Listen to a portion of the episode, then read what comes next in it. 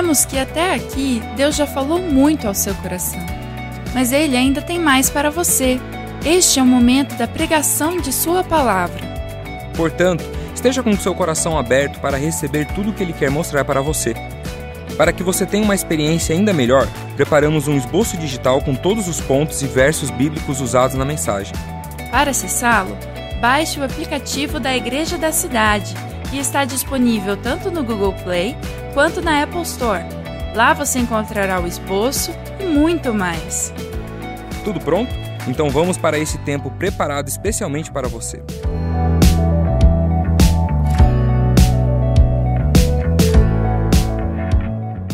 Abra sua Bíblia e vamos receber a palavra da fé. Efésios capítulo 5. Efésios capítulo de número 5. Versículos de número 5, de 15 a 21. Se você tem uma Bíblia eletrônica ou uma Bíblia impressa. Vida em comunidade. Falou com a gente, né? A gente vive em comunidade. A gente vive comunidade na família, no trabalho, na escola, na igreja, não vivemos sozinhos. E porque nós não vivemos sozinhos, nós temos que ter sabedoria como vamos viver. Porque se eu vivo mal, a pessoa que eu mais amo próxima de mim recebe também os efeitos destas escolhas erradas. Diz assim: Tenham cuidado com a maneira como que vocês vivem, não sejam como insensatos, mas como sábios, aproveitando ao máximo cada oportunidade, porque os dias são maus. Portanto, não sejam insensatos, mas procurem compreender qual é a vontade do Senhor. Não se embriaguem com vinho, que leva à libertinagem, mas deixem-se encher pelo Espírito, falando entre si com salmos, hinos, cânticos espirituais, cantando e louvando de coração ao Senhor, dando graças constantemente a Deus Pai por todas as coisas, em nome do nosso Senhor Jesus Cristo. Verso 21 sujeitem-se uns aos outros por temor a Cristo. Amém? Sete escolhas para as suas melhores conquistas. Todos nós queremos conquistar coisas boas, coisas melhores. Isso não é nenhum pecado. Os animais, as aves, elas migram de um lugar para o outro instintivamente porque querem uma vida melhor, querem fugir do frio, por exemplo. Tem aves que voam do Canadá e vão até a Patagônia. Então, que esforço leva a isso? De uma vida melhor. As pessoas migram de cidades, de países, em busca de uma vida melhor. Não há pecado nisso, você não pode fazer isso da forma errada. Mas, sendo da maneira certa, tudo em paz. Você tem que saber qual é a vontade do Senhor. Mas é natural esse desejo. Por que, que as pessoas trocam de casa? Né? Porque querem mais conforto. Trocam de carro porque querem mais conforto. Ou querem economizar, você tem um carro que está gastando muita gasolina, você quer trocar por um outro mais novo, mais econômico, mas tudo em função de quê? De andar para frente. E isso não é erro nem pecado nenhum. Prosperar, querer uma vida melhor, conquistar mais para si, para os seus, não é pecado. Claro que na vida de um crente, os meios não podem justificar os fins. Os fins precisam ser feitos através dos valores, então os meios importam com toda certeza. Mas conquistar dias melhores não tem nenhum problema. Mas nós vamos orar por isso. Mas a Bíblia não fala que você deve só orar. Orar é uma perna, a outra você deve agir. E é como andar, você precisa das duas. Você ora como se tudo dependesse de Deus, e você trabalha como tudo dependesse de você. O apóstolo Paulo, ele então escreve esta carta orientando os irmãos e aquela igreja linda que estava em Éfeso como viver em comunidade. E cristãos que acreditam nos milagres de Deus, sabe que Deus está pronto a fazer milagres. Agora, a grande questão é: nós estamos prontos a fazer a nossa parte. Milagre eu não posso fazer, você também não pode. Mas eu tenho um Deus que pode fazer milagre. Então eu oro e tenho fé que Deus pode fazer o milagre, destravar, romper para que eu possa conquistar. Mas Ele não espera de mim milagres, Ele espera atitudes que desencadeiam milagres. Então eu quero te dar sete chaves que falam de atitudes que vão trabalhar com Deus para a realização de milagres. Mas quem faz milagre é o Senhor. Mike Bredou, um pastor que amamos tanto dos Estados Unidos, ele vai estar aqui em novembro, você vai poder ouvi-lo pregar. Ele disse o seguinte: como discípulos de Jesus Cristo, somos chamados a um estilo de vida que se eleva acima das impossibilidades. Quem é que tem dicionário em casa? Dicionário. Uma hora que você tiver dicionário à mão, abre lá na palavra impossível e faz um ato profético com o seu dicionário. Risca a palavra impossível. Porque os anjos visitaram a terra no nascimento de Jesus e deram essas boas notícias e disse: Para Deus tudo é possível. Nem tudo é segundo a minha vontade, mas para Deus tudo é possível. Então, portanto, no meu dicionário, eu não vou ter a palavra impossível, risca lá. Porque nós vemos acima das impossibilidades. O apóstolo Paulo então escreve essa carta, encorajando aos irmãos a viverem uma vida em comunidade saudável, com uma fé crescente. Todos nós devemos ter uma fé positiva e propositiva para investir no nosso casamento, na educação dos nossos filhos, na nossa família, na nossa carreira, nos nossos estudos, no nosso negócio, com humildade, aprendendo sempre, inclusive, com os nossos erros mas sempre com uma atitude positiva. Em Efésios também, capítulo 3, verso 20, o apóstolo Paulo diz que Deus é capaz de fazer infinitamente mais do que pedimos ou pensamos, sempre de acordo com o seu poder que atua em nós. Então, a vontade de Deus, o prazer de Deus é abençoar, é dar mais do que a gente pede. Hebreus capítulo 11, 33, fala que pela fé conquistaram reinos, praticaram a justiça, alcançaram o cumprimento das promessas e fecharam a boca de leões. Tudo isso acontece pela fé. Por quê? Sem fé é impossível agradar a Deus. Tudo que não procede da fé, pecado é. Então, pela fé, nós promovemos justiça, pela fé, nós conquistamos reinos, pela fé, nós vemos as promessas sendo cumpridas, porque se eu não tenho fé, não vou crer para esperar e pela fé vejo Deus como Daniel fechando a boca de leões. Tudo sempre por ativação da fé. Tem igrejas que não creem mais, não acreditam mais. Acho que o que aconteceu aqui essa semana é loucura. É, mas Paulo já disse que as coisas de Deus para o homem natural loucura são mesmo, porque vivemos uma era extremamente materialista. Então vamos lá, se você puder, anote para que você viva e conquiste o que Deus planejou para a sua vida. A primeira coisa para você trabalhar ao lado de Deus. Lembrando de novo, quem faz milagre é Ele, mas eu e Ele, eu e você somos cooperadores de Deus. Nós não atrapalhamos Deus. Qual é a primeira chave? Viva de maneira sábia. Esse esboço você tem no nosso aplicativo da igreja, você pode pegar e no aplicativo copiar e também mandar para alguém, tirar algumas é, frases, princípios, colocar nas suas mídias sociais, mas, sobretudo, meditar e praticar. Paulo diz então no verso 5: tenham cuidado. Você tem que ser intencional para ser sábio nesse mundo, porque a insensatez caminha a passos largos e nós temos que ser sábios, prudentes, muito cuidado mesmo. O mundo mudou e nós temos que cuidar. De novo, a gente está vendo aí, essa semana, a Polícia Federal fez busca e apreensão de novo. Eu falo isso com dor no coração, mas às vezes fico pensando assim: de novo eu tenho que falar a mesma coisa. Quem está aqui na igreja há algum tempo já conhece que a gente vem falando, lembra do antigo é, Bebebom, é, tinha aquele Telex Free, é, uma série de aplicações e coisas que prometem usos e fundos, sonhos e entregam decepções, e agora essa onda aí de criptomoeda.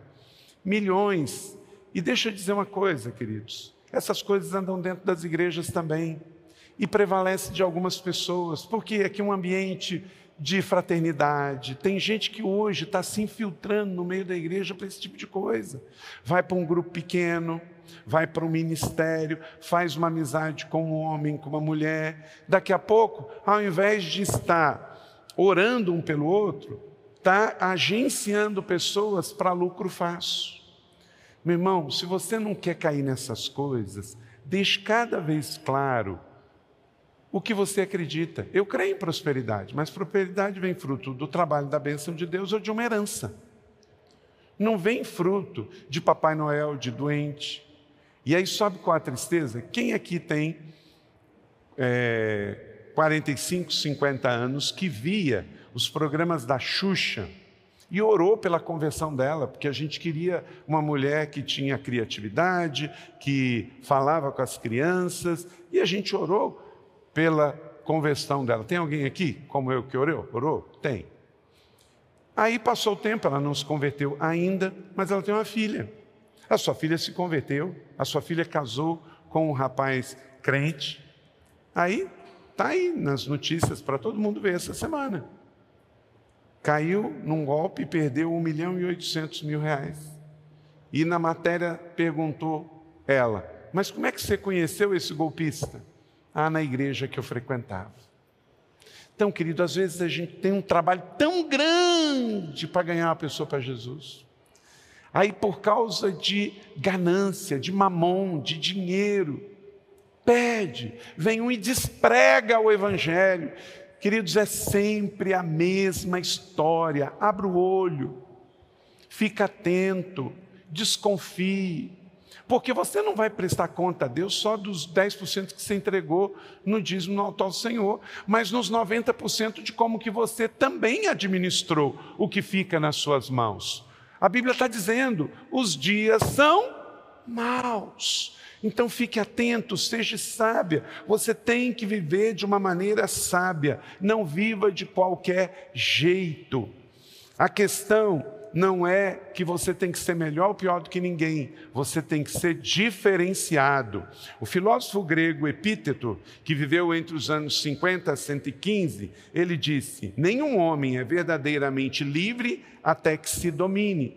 Então você tem que controlar a compulsão, até mesmo por como lidar com seu dinheiro, porque o dinheiro é um ótimo empregado, mas é um péssimo patrão. Se ele está dizendo onde você vai, com quem você vai, como você vai, ele já está mandando em você. Porque o dinheiro vira uma potestade. Ele começa a falar com você. Tem gente que ouve a voz do dinheiro.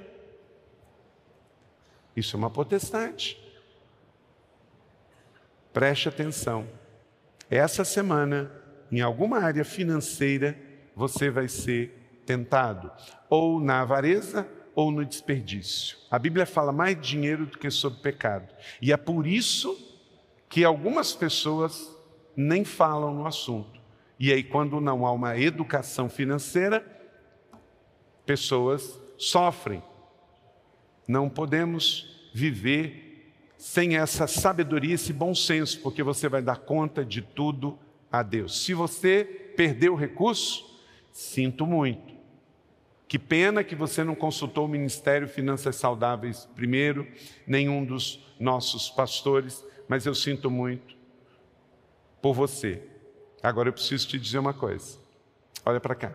Se você envolveu-se em qualquer coisa desse negócio de pirâmide financeira, que interessante que quem está envolvido diz que não é, mas é porque caiu. Deixa eu dizer uma coisa: se você só colocou dinheiro, você é vítima. Mas se você trouxe alguém para o esquema, você fez parte de algo criminoso. Então você deve pedir perdão e você sabe que tem que cuidar porque processos e inquéritos estão em andamento e pode puxar o fio e pode chegar lá na ponta. Então, nunca agencie ninguém para isso. O que é agenciar? Você pega, entra nesses negócios E depois começa a chamar pai, mãe, parente, amigo e começa a ganhar comissão. Então, além da sua remuneração, você tem a comissão do outro. Então, você sai do, da, da, do aspecto de que foi lesado, porque quem foi lesado pode até processar a pessoa que você pegou o dinheiro. E geralmente, por que, que muita gente não processa? Porque ele está envolvido. Então, é como aceitar corrupção.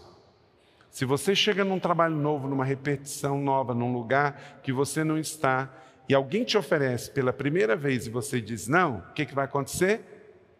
Vai ter tentação, mas vai saber que com você não funciona. Agora, se você pegar a primeira vez, você fica preso, porque se você denunciar, denuncia também você. Então, diga não a tudo que não é de Deus para a sua vida. O que é certo é certo, o que é errado é errado. Traz para a luz, tra a cruz. Sem orgulho, sem vaidade, sem bater nas pessoas, mas não queira para si e oriente as pessoas a não entrarem nisso também. Digo, disse Jesus: digo-lhe a verdade, todo aquele que vive pecando é escravo do pecado. Segunda chave, se você quer crescer e prosperar com Deus para conquistar. Agarre as oportunidades em tempos difíceis. É o tempo que nós estamos vivendo. Dificuldades todo lado, mas vai aparecer algumas oportunidades também. Verso 16: aproveitando ao máximo cada oportunidade, porque os dias são maus. Então, depende muito dos seus olhos e atitudes. A vida é feita de escolhas. Então, vire o jogo, não ande pelas circunstâncias. Abandone o espírito de miséria, vista-se do novo como um príncipe do reino. Do contrário, as oportunidades vão passar. Tem gente que a oportunidade passa na porta e aí vai abrir para a porta do outro. Fique atento, esteja orando, ore pelas oportunidades. Quando elas aparecerem, coloque a prova e se passa pelos filtros de que é honesto, é verdadeiro, é puro, agarre a oportunidade. E aí vai cumprir o teu chamado. Três, Busque a vontade do Pai em meio às circunstâncias. Verso 17 diz Paulo: Portanto, não sejam insensatos, mas veja bem, grifa na sua Bíblia, procurem compreender qual é a vontade do Senhor. Você tem que estar sempre perguntando: o que, que Deus está me ensinando com essa situação? O que, que está por detrás de tudo isso? Então, discernir e aprender qual é a vontade do Senhor. Você sempre vai precisar pedir espírito de discernimento, porque cada vez as coisas estão meio lusco-fusco. Parece, mas não é. Aparece que é bom, parece que é verdadeiro, mas chega lá na frente, não é. Romanos 12, 2: para que sejam capazes de experimentar e de comprovar a boa, agradável e perfeita vontade de Deus. Eu tenho duas frases que sempre relembro diante das situações da vida e ensino também a todos os nossos discípulos. Tudo se discerne espiritualmente e tudo é para o nosso crescimento. Você pode dizer isso comigo? Primeira regra: tudo se discerne espiritualmente. E a segunda, tudo é para o nosso crescimento. Até perda de dinheiro. Se você fez algo errado e perdeu, você deve olhar isso como algo para o seu crescimento. Porque se você também ficar em autocomiseração, você vai entrar em tristeza e depressão, e isso não vai trazer o dinheiro de volta. Então, aprenda e troca para frente. Tudo se discerne espiritualmente. Por exemplo, nós temos que fazer uma olhada no que está acontecendo no mundo espiritualmente. A situação da China, a situação de Taiwan, a situação da Rússia, da Coreia do Norte, Está tudo muito tenso a situação dos Estados Unidos, América Latina. Então, há algo acontecendo no mundo e nós, como crentes, precisamos orar. Há uma possível, realmente, o mundo nunca esteve, desde a década de 60, tão perto de ameaças nucleares. Você sabe que na década de 60, duas bombas nucleares explodiram dos Estados Unidos no Japão. E nunca esteve tão próximo isso agora. Os Estados Unidos mandou comprar 260 milhões de dólares em pílulas de iodo para que a população, caso tenha um ataque, possa é, se precaver. ninguém joga 270 milhões de dólares fora. É claro que pode não acontecer, mas se há um risco iminente, é dever dos governantes proteger a sua população. Então, se investe um montante desse em algo que perde a validade rapidamente, é porque, de fato, eles acreditam que a situação está tensa. A situação da Rússia com a Ucrânia é muito, muito complicada. Nós vamos desesperar? Não. Nós vamos parar de trabalhar? Não. Mas nós temos que orar? Temos. Porque os dias são maus. Não sabemos o que será para os nossos filhos e nossos netos. Mas uma coisa nós sabemos: que tudo o que está acontecendo está registrado nas Escrituras. Uma pandemia como essa, as guerras, a, o liberalismo, o hedonismo, tudo isso está nas Escrituras. Quarto, busque a plenitude do Espírito. Em meio a tudo que está acontecendo, eu vou crescer com Deus. Não se embriaguem com vinho, pelo contrário, porque o vinho leva à libertinagem, mas deixem-se encher pelo Espírito, verso 18.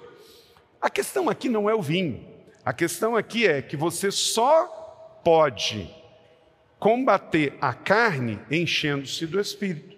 Você, quanto mais, o diabo não vai se converter, ele não vai parar de tentar eu e você, e a nossa carne nunca vai melhorar. Então a única maneira de eu me vacinar é quanto mais eu amar a Deus, a palavra de Deus, botar o Espírito Santo na minha vida. Porque se o diabo não vai se converter, a minha carne não melhora, o que, que eu tenho que fazer? Encher-vos do Espírito, para que eu possa me fortalecer e tomar os devidos cuidados. O texto está dizendo que não se embriaguem com vinho. Você já reparou que aqui na nossa igreja, a gente vem para a igreja no dia da ceia e a gente pega um cálice e nesse cálice tem o quê? Suco de uva. Eu já fui pastor no Rio Grande do Sul e lá era vinho. Igreja Batista como a nossa. Eles até brincavam, pastor, dá uma olhadinha na sua Bíblia que está escrito se é suco de uva ou vinho mesmo, né? Uma questão cultural lá. É, nós não julgamos as igrejas que fazem com vinho, mas nós, como igreja aqui, depois que aumentou o nosso entendimento sobre as vulnerabilidades das pessoas, por exemplo, no 30 semana nós aprendemos que qualquer pessoa que se recupera do álcool, ele não precisa tomar um copo de vinho. Um cálice é suficiente. Então, se eu posso abrir mão, não é que eu vou ficar menos crente se eu tomar um cálice de, de, de vinho. É, eu nunca tive problema com isso, nunca fui dependente, nunca usei ah, o álcool. Mas acontece que essa não é a realidade do mundo. A quantidade de pessoas que vêm hoje para a igreja, que são dependentes do álcool, é muito grande. O álcool é uma desgraça nas famílias. O álcool é uma desgraça para muitos pais. Muitos casamentos estão arrebentados por causa do álcool. Há muita violência doméstica por causa do álcool. Há espancamento por causa do álcool. Há depressão por causa do álcool. Há suicídio por causa do álcool. Então qual o problema? Será que eu preciso tomar vinho? Acabei de dizer que o homem é escravo daquilo que o domina. Então, com maior prazer, essa igreja abre mão de algo que religiosamente não entendemos que é pecado, mas eu não preciso. E por eu não precisar, eu entendo que eu posso abençoar aquele que chega na igreja com um histórico de dependência do álcool, porque eu quero ser uma pessoa que prefiro me encher do espírito do que encher dos meus gostos e das minhas vontades. Eu vou fugir do hedonismo, de qualquer aparência do mal. Cinco, cultive intencionalmente sua espiritualidade. Por que, que lemos a Bíblia todo dia? Isso é religiosidade? Não. Por que, que temos um devocional?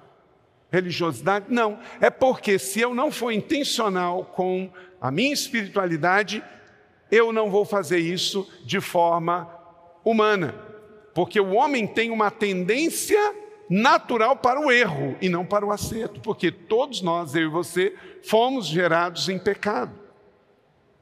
Então, a intencionalidade de alimentar a fé é para justamente contrapor essa intencionalidade.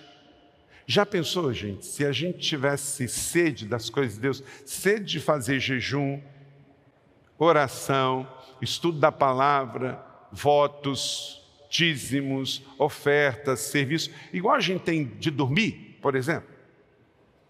Quando chega 10 horas da noite, 11 horas da noite, você precisa começar a orar para dormir, só se você tiver uma doença. Se você tiver com doença com relação ao sono, aí sim. Mas isso é exceção, não é o caso, não é? É, é natural. Vai, vamos ficando de farol baixo. Eu brinco dizendo que lá em casa eu não preciso assistir série de Netflix, porque eu assisto um filme em quatro vezes. É, porque é, tão cansativo quando você toma um banho, senta na frente da TV e relaxa, eu já sou arrebatado ao terceiro céu. Então eu costumo ver filme de streaming quatro vezes. Aí já virou uma série, né? Já virou a série. Porque é, é natural ter sono. Né? A pessoa menos espiritual dessa igreja faz três refeições ao, ao dia toma café, almoça e janta. O mais o, o, crente mais fajuta dessa igreja agora tomar café, almoçar, aquele mais fraquinho na fé. É ou não é, gente? Por quê? Porque é uma necessidade natural.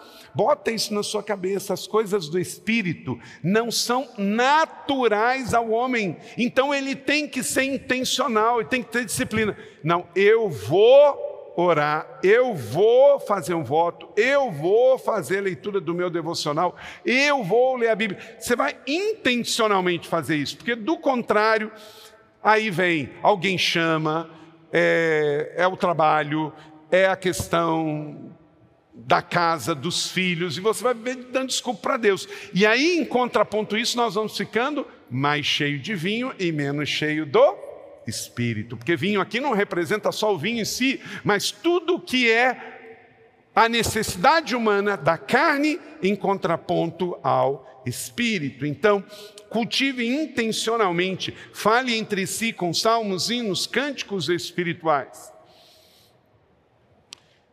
Eu não sou religioso que acho que você ouvir uma música secular no seu rádio, na sua, no seu Spotify, é pecado. Não, não é.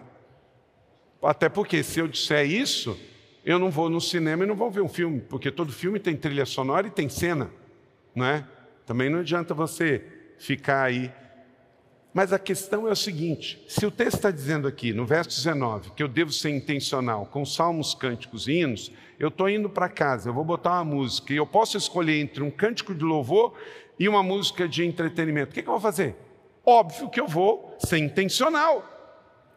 Você faz escolhas intencionais. Então, quando alguém falar assim, nossa, mas você é religioso, você só ouve música cristã.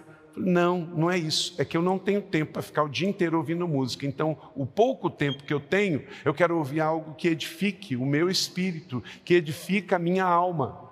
Então, esse é o ponto. Cultive intencionalmente. Sexto, mantenha uma atitude de gratidão, porque quem agradece, cresce.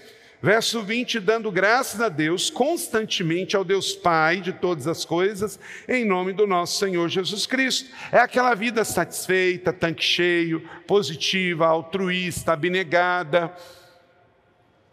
O tempo todo. Deixa o passado no passado, siga para frente, agradeça o pão de cada dia hoje e caminhe, faça o seu percurso. A vida cristã não é sobre ser servido, é sobre servir. Eu sempre digo que só os satisfeitos são seletivos. Eu conheço um pouco de igreja. Com 52 anos de idade, 30 anos que sou pastor, 40 de convertido, tendo passado por muitas igrejas, conheço pastor, conheço igreja. Há hoje uma infestação de pessoas que deixam a igreja. Eu sei que tem abuso religioso em algumas igrejas, sei. Sei que tem igreja doente, se você está numa igreja que não prega mais a palavra, que virou ponto de comércio gospel, então existe as exceções que você precisa. Bom, Eu entrei nessa igreja, não era assim, mas se ela se desviou, eu não vou me desviar. Então você, com muita ética, pega e sai e aí procura uma igreja da cidade. Né? E aí eu garanto que aqui a palavra funciona. Amém ou não amém? Por isso você está aqui. Mas infelizmente, nesse meio todo, que tem muita igreja saudável como a nossa, tem muita igreja doente também. Por quê? Pastor doente gera igreja doente. Então você precisa estar sempre analisando se você está firme na palavra, se ela dirige os seus passos e também se a sua igreja está. E aí, querido, você vai viver a sua vida com plenitude e satisfação e a sua atitude de gratidão a Deus, porque do contrário, essa infestação de gente que está saindo e trocando de igreja, eu sei que muitos não é porque foram abusados ou porque a igreja está doente é alguma contrariedade pessoal. Ah, eu queria tocar e não fui escalado. Ah, eu queria pregar e não preguei. Ah, eu queria ser ordenado pastor e não fui. Ah, eu queria tal cargo e não fui. Ah, o pastor não levou lá na frente e não agradeceu o meu nome, magoei.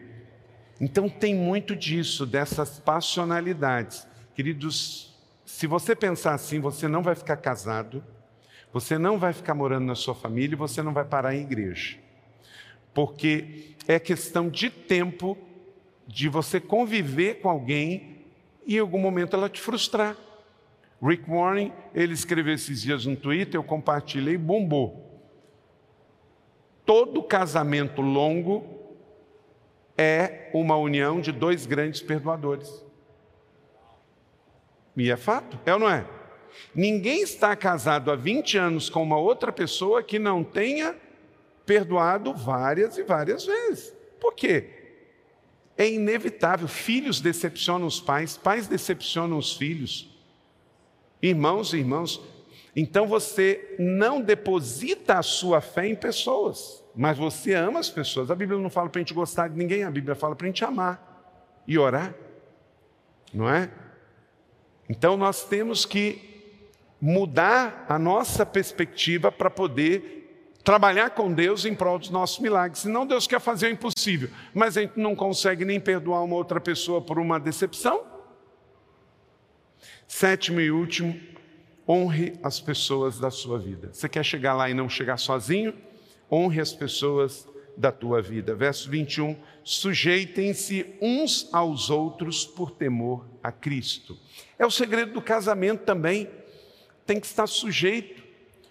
Tem uma onda de feminismo. Esses dias eu vi uma feminista falando que Deus não é homem. Eu sei que Deus é Deus, mas ele escolheu se manifestar como Pai. Se você tem problema, você tem que falar isso com ele.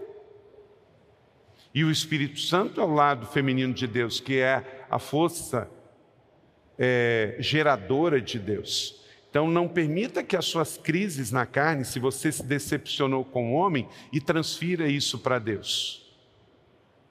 30 semanas resolve, né?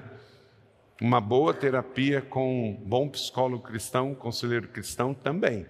Mas não fique transferindo para Deus crises que não é dele com você, mas de você com outras pessoas.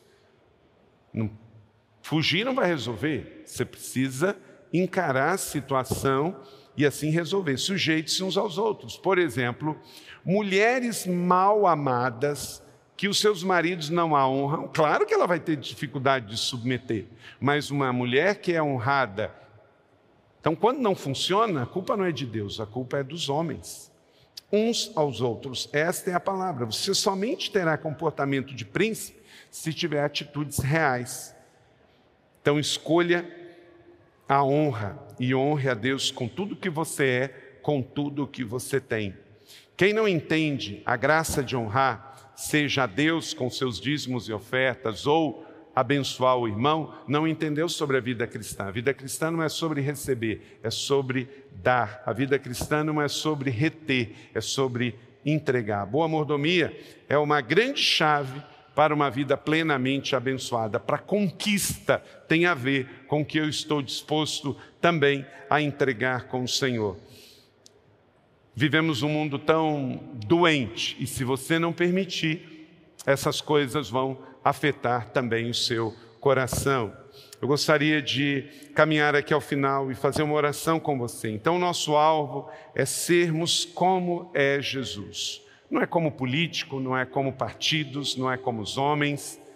Desta forma, o amor está aperfeiçoado em nós, para que no dia do juízo tenhamos confiança porque neste mundo somos como Ele é. Você pode replicar isso comigo?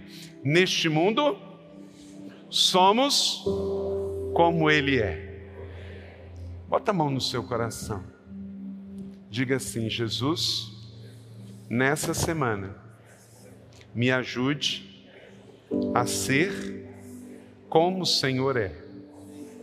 Em casa, no trabalho, nos meus relacionamentos com a família, com os irmãos da fé e com a sociedade. Eu quero ser como o Senhor é.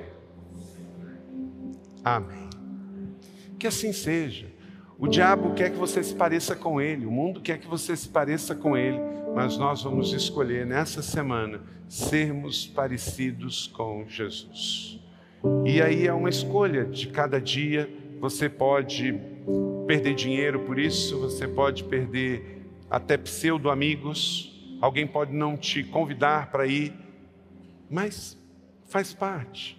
Jesus também teve perdas para que eu e você estivéssemos aqui hoje. Então, seja como Jesus. Essas sete chaves, se você escolher praticar, você vai ser colaborador de Deus nos milagres que Ele tem sobre a sua vida. O milagre é Ele quem faz, o impossível é Ele que faz, mas Ele quer agir comigo, com você. Nós somos cooperadores dele, nós não vamos ficar na contramão dele. Nós acabamos de dizer que queremos ser como o Senhor é. Amém? Glória a Deus, que bom que você recebeu esta palavra da fé, essa mensagem, o Espírito Santo agiu e certamente Agora é hora de você poder dar uma resposta para Deus. À luz do que você recebeu nesta mensagem de fé, pregada com tanto amor, uma mensagem bíblica de Deus para o seu coração, é hora de você dar uma resposta para o Senhor. E eu quero convidar você a dar uma resposta e quero fazer três convites para você. Aí na sua tela agora aparece um QR Code e um número de WhatsApp para que você que tomou uma decisão possa então entrar em contato conosco agora. O primeiro convite é se você ouviu esta mensagem e quer tomar uma decisão de arrependimento e de receber Jesus no seu coração como Salvador e Senhor da sua vida agora. A outra decisão que você pode estar tomando agora e celebramos com você é se você quer retornar para a igreja, voltar para a fé. Talvez você se desviou dos caminhos do Senhor e da igreja, mas hoje é o tempo de voltar, é tempo de arrependimento, de mudança de vida, de voltar para a família da fé. Então, bem-vindo você que está tomando a decisão de retorno agora. Não importa quanto tempo você esteve afastado, não importa se você se afastou dessa ou de outra igreja cristã ou evangélica, bem-vindo de volta à família da fé. E o terceiro convite que eu quero fazer para você é se você quer ser batizado. Então, se você quer ser batizado em águas, se você está em São José dos Campos ou em qualquer cidade onde temos uma igreja da cidade ou aí na sua cidade, entre em contato conosco agora pelo WhatsApp ou pelo QR Code e diga: Eu aceitei Jesus, eu quero ser batizado. Eu não tinha sido batizado em águas ainda, no batismo de imersão, que é o batismo que Jesus viveu lá no Rio Jordão, sendo batizado por João Batista, e eu quero ser batizado em águas também. Então entre em contato conosco. Amém? Então, bem-vindo à família da fé. Parabéns por tomar uma destas decisões hoje, após ouvir esta mensagem. E o nosso campus online aqui da Igreja da Cidade está aqui para servir onde você estiver. Deus seja louvado. Vamos orar juntos? Pai, eu quero te agradecer por cada um que recebeu agora a tua palavra e ela tocou no coração e eles estão dando uma resposta para o Senhor. Eu abençoo cada um dos que nos acompanharam agora nesta transmissão. Que o Senhor abençoe as suas vidas, os que tomaram a decisão de te aceitar, de voltar para a igreja ou se batizar, nós assim os recebemos e os abençoamos em nome de Jesus. Amém. Obrigado por estar conosco. Se você tem qualquer outra dúvida também, aí no chat ou nas nossas mídias sociais ou no WhatsApp, mande para nós e nós vamos entrar em contato com você. Somos a Igreja da Cidade, uma família para pertencer. E aqui no Campus Online, uma família para pertencer onde você estiver. E seja bem-vindo também às nossas celebrações presenciais. Você pode ver aí no vídeo também os horários e os dias que temos celebrações. Bem-vindo, Deus te abençoe e até a próxima.